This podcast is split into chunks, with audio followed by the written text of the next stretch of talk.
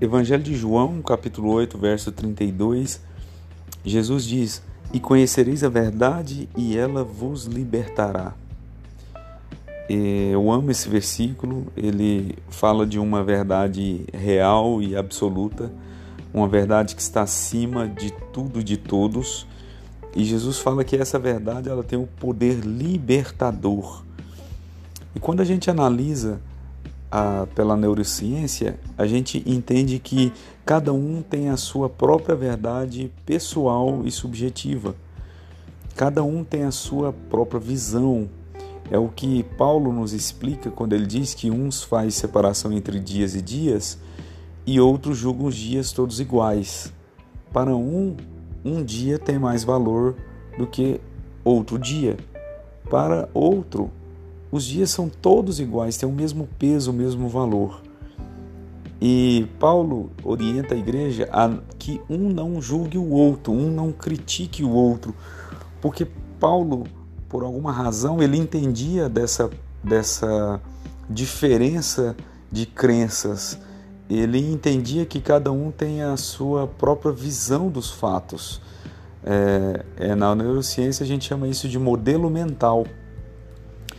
O modelo mental é o complexo das crenças que nós estabelecemos a partir dos fatos. Então, cada um enxerga o fato de uma forma e estabelece para aquele fato uma crença. Exemplo: uma criança que cai de uma bicicleta, está aprendendo a andar de bicicleta e cai da bicicleta. Ela pode ter duas ações é, óbvias. Ou ela vai levantar subir na bicicleta e continuar andando até aprender, ou ela vai tomar um trauma de bicicleta e não vai querer saber de bicicleta. Uma criança que põe o dedo na tomada e toma um choque, de duas uma, ou vai virar um eletricista porque vai amar a eletricidade, ou vai repudiar aquilo com toda a sua força. E ele vai criar uma crença de que energia é ruim, tomada é ruim, e ele não vai é, desenvolver esse lado é, de, de conhecer o poder que a energia tem. Então, tudo isso é um modelo mental. Cada um tem um filtro dos fatos.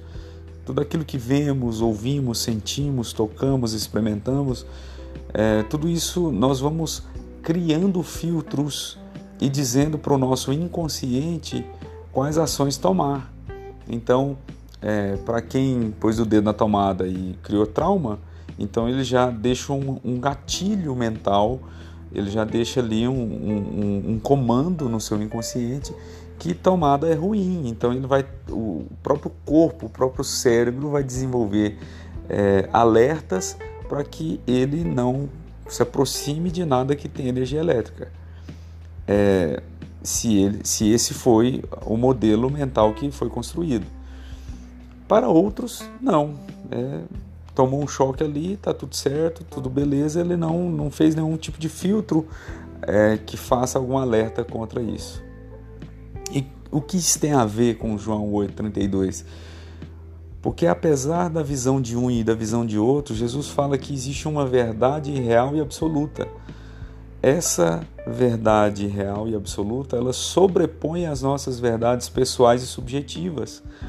Porque quando eu digo que eu não gosto de altura, por exemplo, sou eu que não gosto de alturas, é a minha perspectiva, a minha visão daquele fato, é o filtro que eu fiz daquele fato. Agora, existe uma verdade real e absoluta que determina que a altura é bom, que a altura é uma coisa é, fascinante. Por exemplo, quando eu experimentei andar de avião, eu vi, eu pude ver que a altura é algo extraordinário, fantástico, apesar de ainda ter medo de altura, ainda não gostar de altura. Então é o meu filtro, mas eu consegui provar dessa verdade real e absoluta. Quando eu andei de avião, eu vi a altura que o avião voa e vi que é extraordinário, é fantástico, é algo maravilhoso mas o meu filtro mental, o meu modelo mental me diz que a altura é ruim.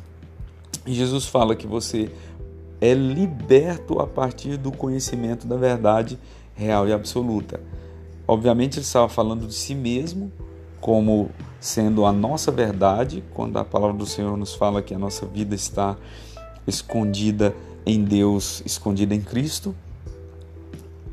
Cristo é a nossa verdade. Ele é o caminho, a verdade e a vida.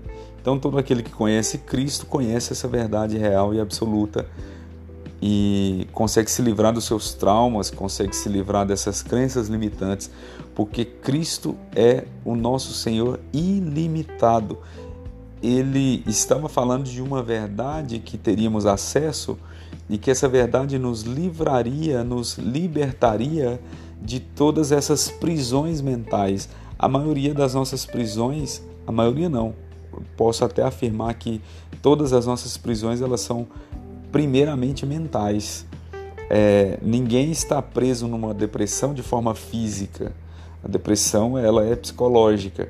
Ninguém está preso numa tristeza profunda é, de forma física. Está preso numa tristeza de forma mental. Então, por isso, a, o, o conhecimento dessa verdade real e absoluta é tão importante. E por isso Jesus determina que que quando conhecemos a verdade nós somos libertos. Do que você é liberto? Primeiramente, quando você conhece a verdade, você é liberto da mentira, porque a maioria dos nossos modelos mentais é mentira.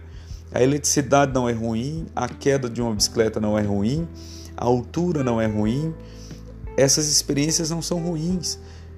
Nós precisamos desenvolver a nossa visão para sempre entendermos a intenção positiva de todas as coisas e sempre entender o lado bom de cada fato.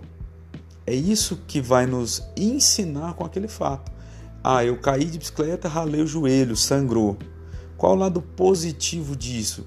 Primeiramente, eu não quebrei nada, eu só esfolei o joelho. Saiu sangue para me lembrar que cair de bicicleta é um desafio e que não é para poucas pessoas.